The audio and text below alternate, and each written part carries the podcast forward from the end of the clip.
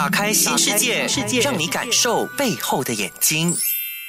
欢迎收听 U 内容，打开新世界。我是视觉神经发展视光师 Stanley。那今天我们要讲的主题是视觉神经与运动的互相关系哦。到底视觉神经在我们运动上基本上有带出什么一样的影响呢？那其实讲到视觉神经跟运动，基本上来说会不会有相关呢？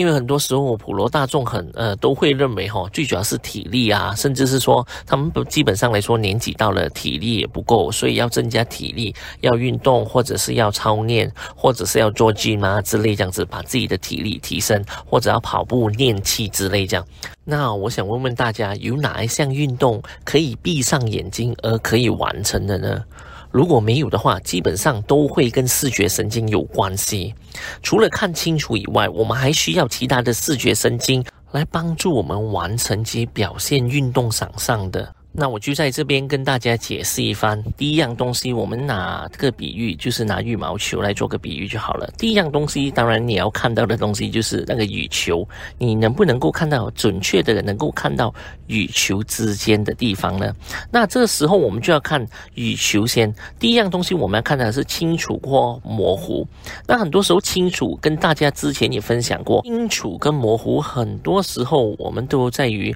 那视力表上，你可以能。够看到极小个字，比方说那视力表，很多时候都是在六米之内这样。那这个时候我们就可以侦测每一个人看望远的清楚度到哪里，那个叫视力。那我们看到羽球的时候，那个叫视力。那望清楚羽球，其实只是一个视觉神经的其中一项而已。那望了清楚过后，接下来我们要做到就是，你能不能够可以跟踪那羽球它的速度、它的闪动？其实我们跟踪眼睛跟踪。的控制力其实也分为两种，一种是快速的，一种是缓慢的。怎么说快速的呢？就是比方说，你从一个呃车牌，对不对？从前面的车牌望到远方的车牌，就是一个近距离的一个一米里面，另外一个是三米里面。那这时候你要切换的是从近距离到远距离，切换从近距离到远距离。这个时候我们叫眼力控制的时候，这属于快速的。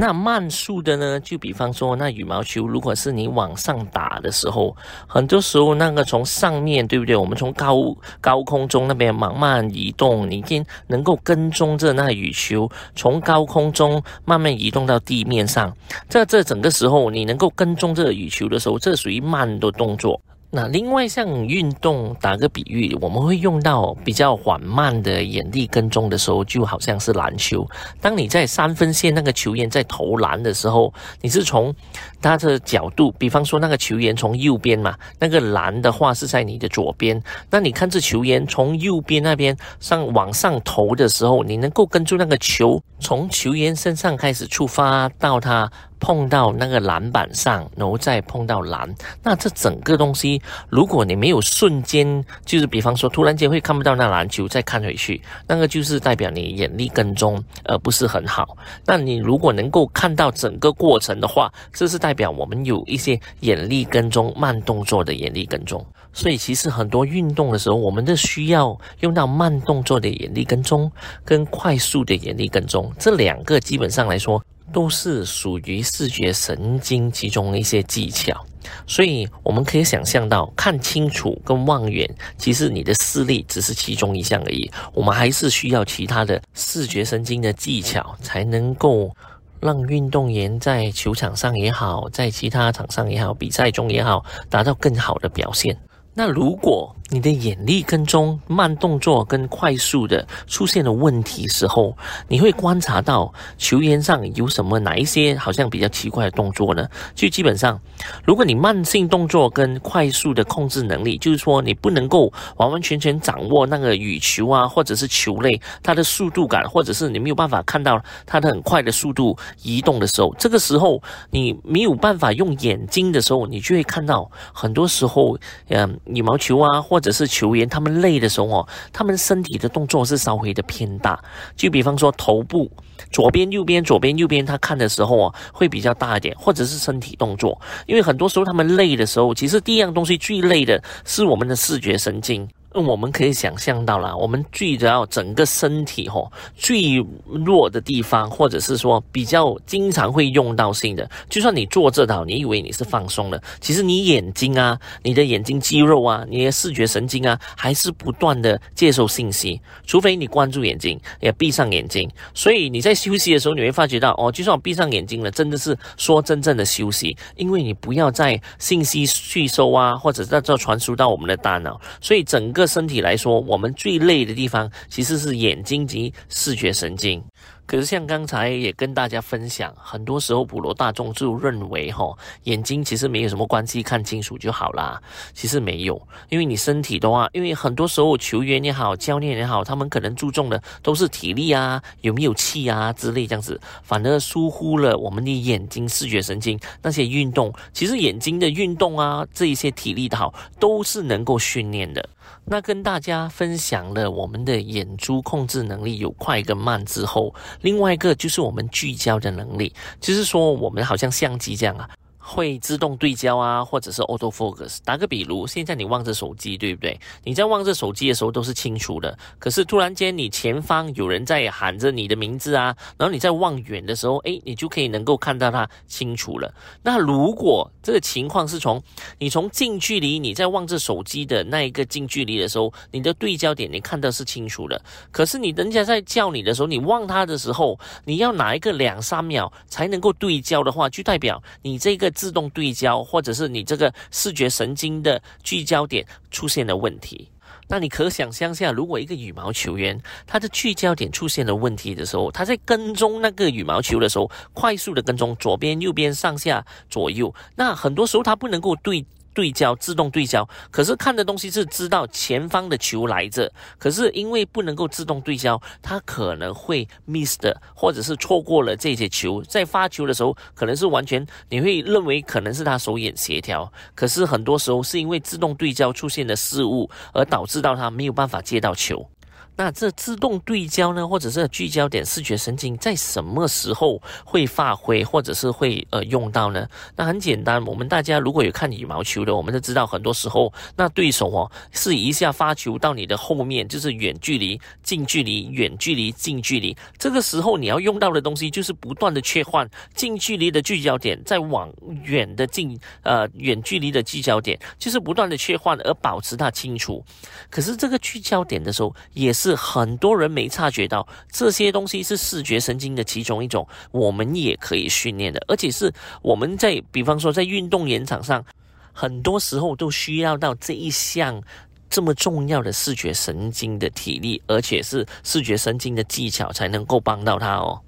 那我们讲到完的只有我们四项嘛，之前有讲到视力，然后眼力跟踪的话有快速的跟慢速的，另外一个就是聚焦点，再来我们要讲的是容像。怎么说是容像呢？容像的意思是说你在望近距离的时候，在望远距离的时候，你能不能够两只眼睛一起配合，同一个时间看到一同一个点呢？那我们在这一边做一个小小的 demonstration 啊，那希望每个听众的话，现在我们望远，望远距离大概是一个呃一个米也可以，一个 meter 也可以，三米也可以，在望远距离，你把你的其中一只手指哦，在你的眼前那边再放着，那这个时候你千万不要望着你的手指哦，就望远的就好了。那手指要近距离要多少呢？大概是一个拳头的距离。那一个拳头的距离的话，你把它那个手指的话，放在你眼睛两只眼睛的中间。那眼睛的话是确定不要望这手指哦，一直要望远方。这个时候你注意一下，就是眼睛在望远方的时候，你注意一下你的前面的手指，你能够看到多少只？那很多时候很正常的，我们都会看到两只。那这时候看到两只的时候，你千万也不要望着它哦，不要望着手指先，还是望全远方。这时候你闭上其中一只眼睛，打个比如，你闭上右边。那这时候你会发现到，其中一只手指本来是两只的手指，那其中一只手指不见掉了。那这眼睛的时候啊，还是要保持望远啊，不是望这手指。那这时候我们把右眼的眼睛打开，然后再来，这个时候我们闭上左眼，你也是会发觉到其中一只眼睛它看出来的时候，你只能够看到一只手指。那你眼睛还是望远哦，这个时候还是一望远，把双眼打开。那双眼打开的时候，再来确定一下，就是望远的时候，你可以能够看到你前方，就是在手指啊，手指在你两只眼睛的中间的时候，你会看到两只的。那看到两只的时候，现在我们试下，现在从远方哦，远距离来，我们望这手指。那这时候你望这手指的时候，你可能够看到多少只手指呢？那我的意思是说呢，你两只眼睛在望这手指的时候，你能够看到多少只手指？基本上来说是一只手指而已。那一只手指的时候，你在望远距离的时候，你会发觉到，诶，它又变两只手指了。因为你不断的切换在远距离跟近距离，那你望远距离的时候，你可能看一个物体，比方说一个车牌，你会看到一个车牌嘛，是确定是一个车牌，因为在双远大一起融像的时候，就是两只眼睛能够在看着同一个点的时候，我们是看到一个影子的，就是说一个 image 一个影像，而不是看到两个影像。所以刚才的示范是说，我要大家一直望住望远距离的时候，手指在前方的时候，你会发觉到，当你在望着你要注意的地方的时候，每一个应该是一个影像。可是手指在你前面，你眼睛是望远的，那手指就不是在你注意的范围之内的话，是不是你在望住的之内的话，它会变到两个影像。当你两只眼睛一起望着手指的时候，它就是一个影像，这就是所谓的融像。我们很需要这一个东西，是因为它会帮我们有切换到近距离到远距离，一直保持到其中一个影子。那这样的话，我们才能够很准确的看到我们要的 target 或者羽毛球，那从而拿到它接到球啊，或者他发球的时候更加精准。那接下来我们要探讨的就是，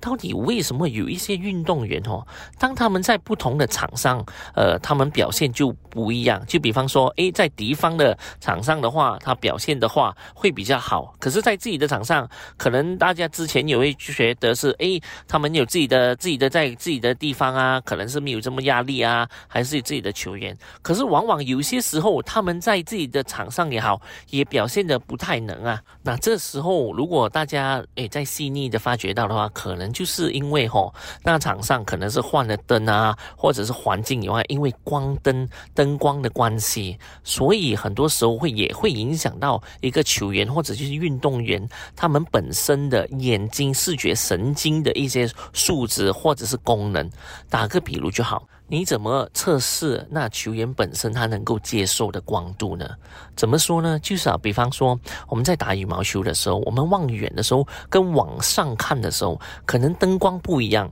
在灯光的影响之下，你可能也看到那个球本身哦，它的速度感跟它的精准度也会所谓的影响到。可是往往像我刚才跟之前大家分享了，很多时候在训练其中，很多人就是很注重体力啊，呃，气长不长啊，甚至说他。它本身它的那个力度，或者是交感跟副交感，它的中枢神经啊，或者是基本上的神经系统会有没有好像过于紧张啊之类这样子？那到底有多少人，或者是多少个运动员被测试到他们接受他们基本上视觉神经的光度呢？我怎么这么说呢？就跟大家分享了，那一些在场上的时候，他可能光度那个球员能够发挥的很好，是因为他光度的话都很平均。而不会一下亮一下暗，怎么说呢？在我望远的时候，可能那个亮度，呃，我是能够接受。可是我望靠近的时候，或者是在望上的时候，它亮度是几乎是超出我本身我的瞳孔、我的视觉神经能够接受的光度。那个是这时候就会影响到我距离感，然后我本身看那个球的它本身的精准度也会受到影响到。这也是在我治疗当中，我临床经验当中，很多时候我遇到羽毛球员或者是运动员的话，我们其中一项我们很注重的它一个视觉神经，而且我们能够把它提升的一项哦。那这个也解释到为什么，就算在自己的主场的时候，很多时候很多人认为了哈，你在自己的主场不会有压力。可是因为可能是灯光之前换的，不是在他本身他的训练的体力或者是当中他训训练的时候那个那种灯光哦，习惯性那种灯光，可能主办单位之类这样子已经换完了那些灯光的时候，那个这球员他的视觉神经也会受到影响哦。那反而可能在比较稍微阴暗的一些球场的时候，一另外一个球员就发挥到非常的好，是因为他习惯性他的视觉神经系统已经习习惯性类似这么的灯光，所以他看的他看的近距离、远距离，他看的所有的空间感跟他的距离感都稍微的很精准，所以在呃球类啊，或者是他在发挥球类快速的球或者是慢动作的球，他的非掌握的非常精准。那再来，我们再探讨有另外一项视觉神经。很多时候，这个呃视觉神经我们俗称为 contrast。contrast 的意思是说，你在呃灯光跟灯光之间，你能够看的或者是察觉到那个物体的分别之类的话，这是所俗称为 contrast。就打个比如，黑跟白。或者是有些橙色跟绿色，那个背景也会影响到那个人，这些也是一个 contrast。那我们很需要的就是在短时间内如何完全的可以 detect 到、察觉到那个物体在动。那刚跟大家说了那个光，所谓光线啊，我们能够视觉神经能够控制以外，这一个又是另外一个技巧。我们要在灯光与灯光之间，就是望远的时候或者。在望高球的时候，在没有灯光影响到的之下，我能不能够很快速的知道那羽毛球或者是那物体它在飞过的时候，那那瞬间，我能够完完全全的掌握到它的空间感、它的距离感。那这样的话，我才能够更加精准的知道它的速度。那这能力呢，其实是跟刚才我们是说你的瞳孔啊、你的视觉神经接受的光度，其实是息息相关的。那这些视觉神经系统的话，也是可以被训练到的，而不是所谓呃你有天赋啊之类这样子就完全完全全训练不到，因为这些东西都是跟视觉神经有关。可是很多时候，我们大普罗大众都会认为这些视觉神经是理所当然，就是诶你是其中一种天赋。可是不知道的就是后面隐藏着，其实我们视觉神经治疗师都能够。帮这些运动员或者是需要到这些能力的球员来说，我们都能够帮助他提升。那我们说回来，contrast 这一项哦，这很多时候可能大家没发觉到，或者是有发觉到，诶，为什么呃有些眼镜店啊，甚至说运动店的话，他们都会摆设一些有颜色的一些镜片？那其实这些东西都会帮助到我们看到的 contrast。就比方说打高尔夫球，那我们可能要佩戴一个。好像绿色眼镜或者是紫色的眼镜，在有对比的情况之下，我就能够很精准的能够看到。那一个白色的球堕落的这样降落在什么地方？那再来，我们再看有一些眼镜啊，或者太阳眼镜，还有不同的颜色。在你在骑单车的时候，就他脚车的时候，他们在不同的，好像他们喜欢嗯，cycle hiking 啊之类这样子的话，因为在树跟树之间，你看到绿色，对不对？当你带一个颜色过后，你一个对比颜色，你的 contrast 就增加了。那如果你在快速在进入森林的时候，或者是你在参与的速度感的时候，我们帮助到我。我们的不仅仅是我们的分析能力，还有我们的视觉神经系统，再加上我们本身的信息处理。那这样子的话，你反应还会很快。要摆个弯啊，还是直走啊，还是如何？好像通过一些 obstacle。这也是另外一个，就是他们 hiking 的时候，他们用的太阳眼镜啊，有不同颜色，就是因为这个对比也是一样，因为速度感，因为我不能够在呃在一秒或者是多过一秒的时间内，我的反应慢的，那这样的话，我的对手啊，基本上就超越我了。所以这个仅仅上我们要帮助到的，呃，颜色的对比，它其实是刺激到我们大脑和我们的视觉神经，还有我们分析能力，我们如何处理，那这样的话反应才这么快。那再来，可能大家没有呃，可能注意到或者没注意到，有些时候在呃足球员身上的话，他们可能有一些会戴一些颜色眼镜，红色啊，或者是橙色。这也帮助到他们在对比的能力上，可以完完全全在很短的时间内 detect 到，或者是观察到那一个球是反方向的，还是在哪一个方向，那他反应才是会好。甚至是说他们在踢那个呃十二码的时候，就是 goalkeeper 的时候，在前面的时候哦，因为在踢球的时候，你就完完全全可以看到那个摆设。我们都知道，在呃如果是足球的话。那你要踢进去之前的话，是不是很多时候都会有一个 goalkeeper 在我们前面？那我们还有都是白色的竹竿。那这时候是因为颜色的对比，我们看到啊，在球场上都是绿色的草嘛。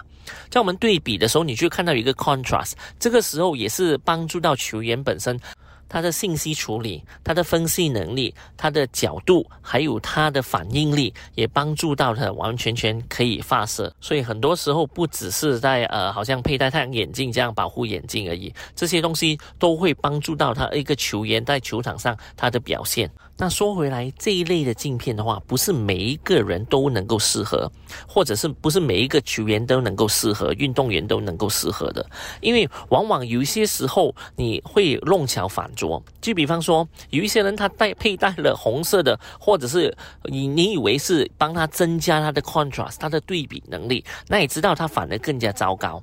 因为这个的话，就在呃二零二二年的时候。我在国际眼科视光学那个检讨会里面有跟大家分享，因为我本身的治疗上跟临床上，我们有一台机器，就基本上能观察到那眼珠移动的时候，在不同的镜片是不是对每一个球员都有帮助到？反而不是的，因为不是每一个球员就是能够呃适合一一系列或者是适合一项的颜色而已，有些的话反而弄巧反拙。那我在那研讨会上，我所展示到的其实是一个电竞的游戏手，就是电竞手啦。基本上他们看的，因为很多人不知道，其实电竞哦，他们以为是打电动游戏啊之类这样，其实不是。因为那一些的话是比任何人，甚至是会比那个方程式 E，就是 Formula One 的车手来的还要紧张，因为他们瞳孔、他们眼珠移动有快速跟慢速，还有他们的反应力，还有他聚焦点这些东西的话，他们。很多时候都会远比 Formula One 他们那些赛车手来的还要紧张，反应还要来得快。所以在这整个过程当中，我跟大家分享的时候，就是一些对比的颜色，反而会弄巧反拙，反而会弄到他们更加的紧张。呃，本来我们是带上了这些颜色镜片的话，要帮他们放松，提升他们本身的视觉神经的技巧跟能力，反而弄巧反拙。所以很多时候，当球员或者是运动员啊，或者是电竞手来找我的时候，这些东西我们的是需要测试过他几项视觉神经是不是完全发展好，他的视觉神经功能跟他在运动场上啊，会不会完完全全有适合或者佩戴，或者是有没有机会我们帮他训练超过他现在的能力等等。那我们接下来要探讨的就是我们的视觉神经会影响到运动员他。本身的平衡力吗？那我们这边再跟大家做个示范就好了。我想大家听众的话，如果你不是在开车的时候，可能在呃在听着，如果地面上没有在移动，是在安全的情况之下，我可能要请你呃站站起来，就是站站立了。然后呢，眼睛呢望远，这时候要单脚站。那单脚站了过后，我请大家哈闭上眼睛。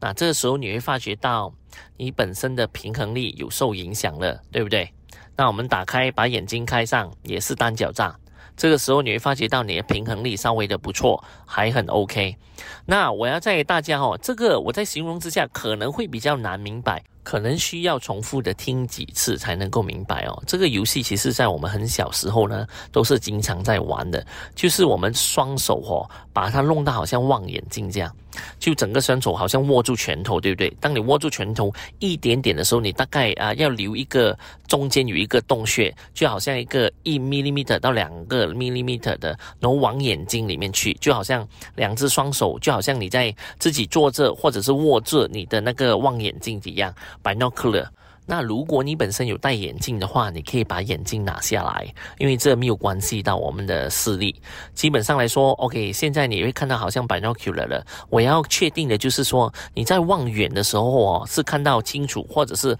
可以看到望远的。可是你周边，就是你旁边的余光或者是旁边东西，是因为你好像双手握着，好像拳头这样有一米的那个空间的时候，你的拳头那些基本上是遮着你旁边的视野。那这个时候呢？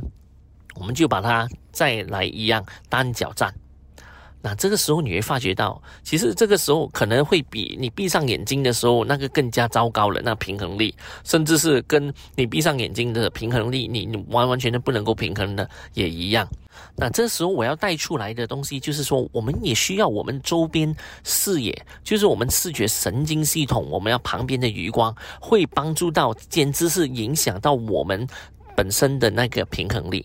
除了平衡力以外，它也会以间接影响到我们本身我们视觉神经系统里面的信息处理。怎么说呢？你试想想看，如果当我们很紧张的时候，我们基本上来说，我们能够看到中间的视野，就是好像刚大家好像握着你本身的那个望远镜，只是中间那洞穴大概是一个两个 millimeter。你试想想看，这个时候你的中心视力是看到清楚，就是你前面是没有问题。可是你没有办法用余光，或者是你周边旁边的东西你是看不见的。这时候，比方说啦，那球来的时候，前面前。方来到你面前，你才能够看到。如果是那个球的话，是往上的时候，这个时候你在跟踪的时候是有一点困难的，因为这时候你要需要的是信息处理跟分析能力，需要用你周边的视力。如果没有的话，你基本上来说，你的头部是在一直移动的，或者是在你在呃身体也跟着移动，也有可能。那家长或者是教练在听众我们的节目当中的时候，你会发觉到有一些小朋友或者是你本身的呃小孩，基本上来说，他们可能在运动的时候动作很大，然后头部也跟着动，然后手脚也跟着动，那个。动作就比方说，比起他同年龄还要大，这个时候可能是他视觉神经系统出现的问题，或者是视觉神经它基本上来的，它信息处理出现的问题，没有办法从余光或者是周边视野拿到一些信息处理，所以变让他反应啊。各样东西你会认为他动作很大，甚至可能没有潜能，这不一定哦。这很多时候是因为我们的视觉神经系统，我们中间的视力跟我们旁边的视野不能够一起配合到。那什么时候我们才真正的需要用到周边的视野呢？在任何的时候，就是在球员或者是在运动员，在任何的时候，他都需要用到周边的视野。就比方说，你现在如果是在一间房间，你跟我在你前面对着话了，就是你望着我的时候，其实你在望着我，同个时间你也能够看到整间的房间，这叫望跟看。英语来说就是 you look at me，就是你在望着人的时候，but you can see the room。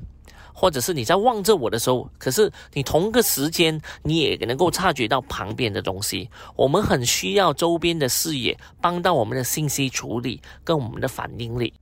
那如果在这情况下，我们周边视野或者是会完完全全影响到，只是靠我们中心就是看到清楚而已。可是你们不能够看到旁边的视野。就比方说，Now you can look at me，你能够望到我。可是你不能够察觉到整间房间它旁边有些哪一些东西。基本上来说，如果是放在一个球员身上或者是运动员身上，基本上是很困难，他的反应力都会比任何人或者是同年龄的还要来得慢。那会不会有运动员，呃，完完全全，呃，没有靠周边的视野呢，或者是旁边的分析能力呢？是没有可能的。你唯一能够看到的，就是在球员哦，或者是运动员，他们紧张的时候，他们都是会用中间的视力。多过用于旁边的视野，所以比方说，我们打个比如就好。如果一个篮球员在靠近尾声的来个罚球，就是要投两粒球，篮球两两分球嘛。那这个时候呢，他来的比较紧张。那我们很需要的就是我们的周边视野，帮到我们距离感。这时候你会发觉到，这个球员哦，他的动作稍微比较大，他的头部在运用的时候或者在移动的时候，稍微的会比较大。那这时候你会发觉到，他投篮的时候那技巧，平时在练习的时候投两分球都没问题。为什么在结尾的时候，因为紧张而影响到呢？是因为我们的周边视野它开始缩小了。那在缩小的情况之下，也会影响到反应力跟距离感。那这时候你会发觉到，可能投两粒完全的不进，或者是投一粒，呃，一粒进，一粒完全不进，这也是有可能的。那另外再来讲，是可能是在羽毛球场上，呃，可能家长啊或者教练都会发觉到，有一些小朋友或者是有一些球员，他的反应力或者他的持续力不是很好，就是有些时候第一场没问题，第二场就开始落，第三场更加糟糕，就就很多时候 inconsistent，不能够很平均的发挥到他基本上的能力，这也是有可能他在紧张的时候，他的周边视野开始缩小了。那周边视野缩小的时候，就算我看的东西很清楚，可是我的反应力跟我的距离感，我看的精准度完完全全的改变到了。那很多时候可能家长也不 不了解，就是诶，你越骂那个球员，其实那球员越紧张。那球员越紧张的时候，他周边的视野或者他基本上他视觉神经整个视野，他的反应力更加的缩小。那这个时候缩小的时候，也弄到他们的那个肌肉啊比较紧绷。那紧绷的时候会影响到他们的除了表现以外，比较容易受伤之类，这样都有等等。那当然，坊间很多时候他们会说，诶，他的心理素质如何？他的心理素质能不能够承受压力？那我们就要看回去，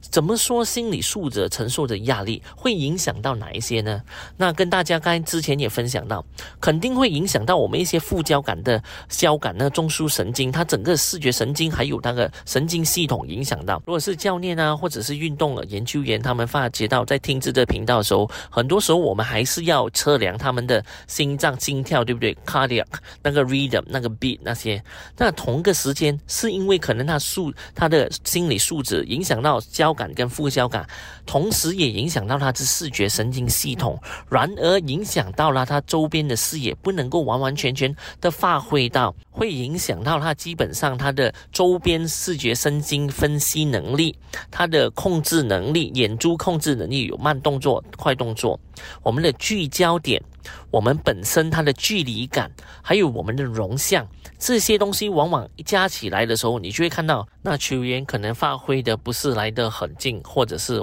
呃比较差的都会有，所以我们要在看的。不只是一方面，是要从视觉神经角度来看的话，往很多时候这些东西也是能够在被训练的。所以很多时候球员在他们在啊在打球上或者球场上的表现的时候，不能够持续，或者是你以为他行过后他不行，或者是很多时候诶，怎么打了一场两场就输了。不仅仅是本身的体力而已，我们也是要看到它视觉神经系统，因为这一块很多时候呃都会仅仅往往都会影响到了。像我刚跟之前分享了，如果一项运动啊之类，你闭上眼睛能够的话，这样很多时候几乎跟视觉神经系统呃比较少关系到。那如果每一项运动都闭上打开眼睛的时候，清楚度只是其中一项，我们还是要靠其他的视觉神经系统功能来符合到。那另外一项功能，可能大家呃在训练的时候可能也看过，就是球员哦，在不断的去左边、右边，或者是他们有脚步啊、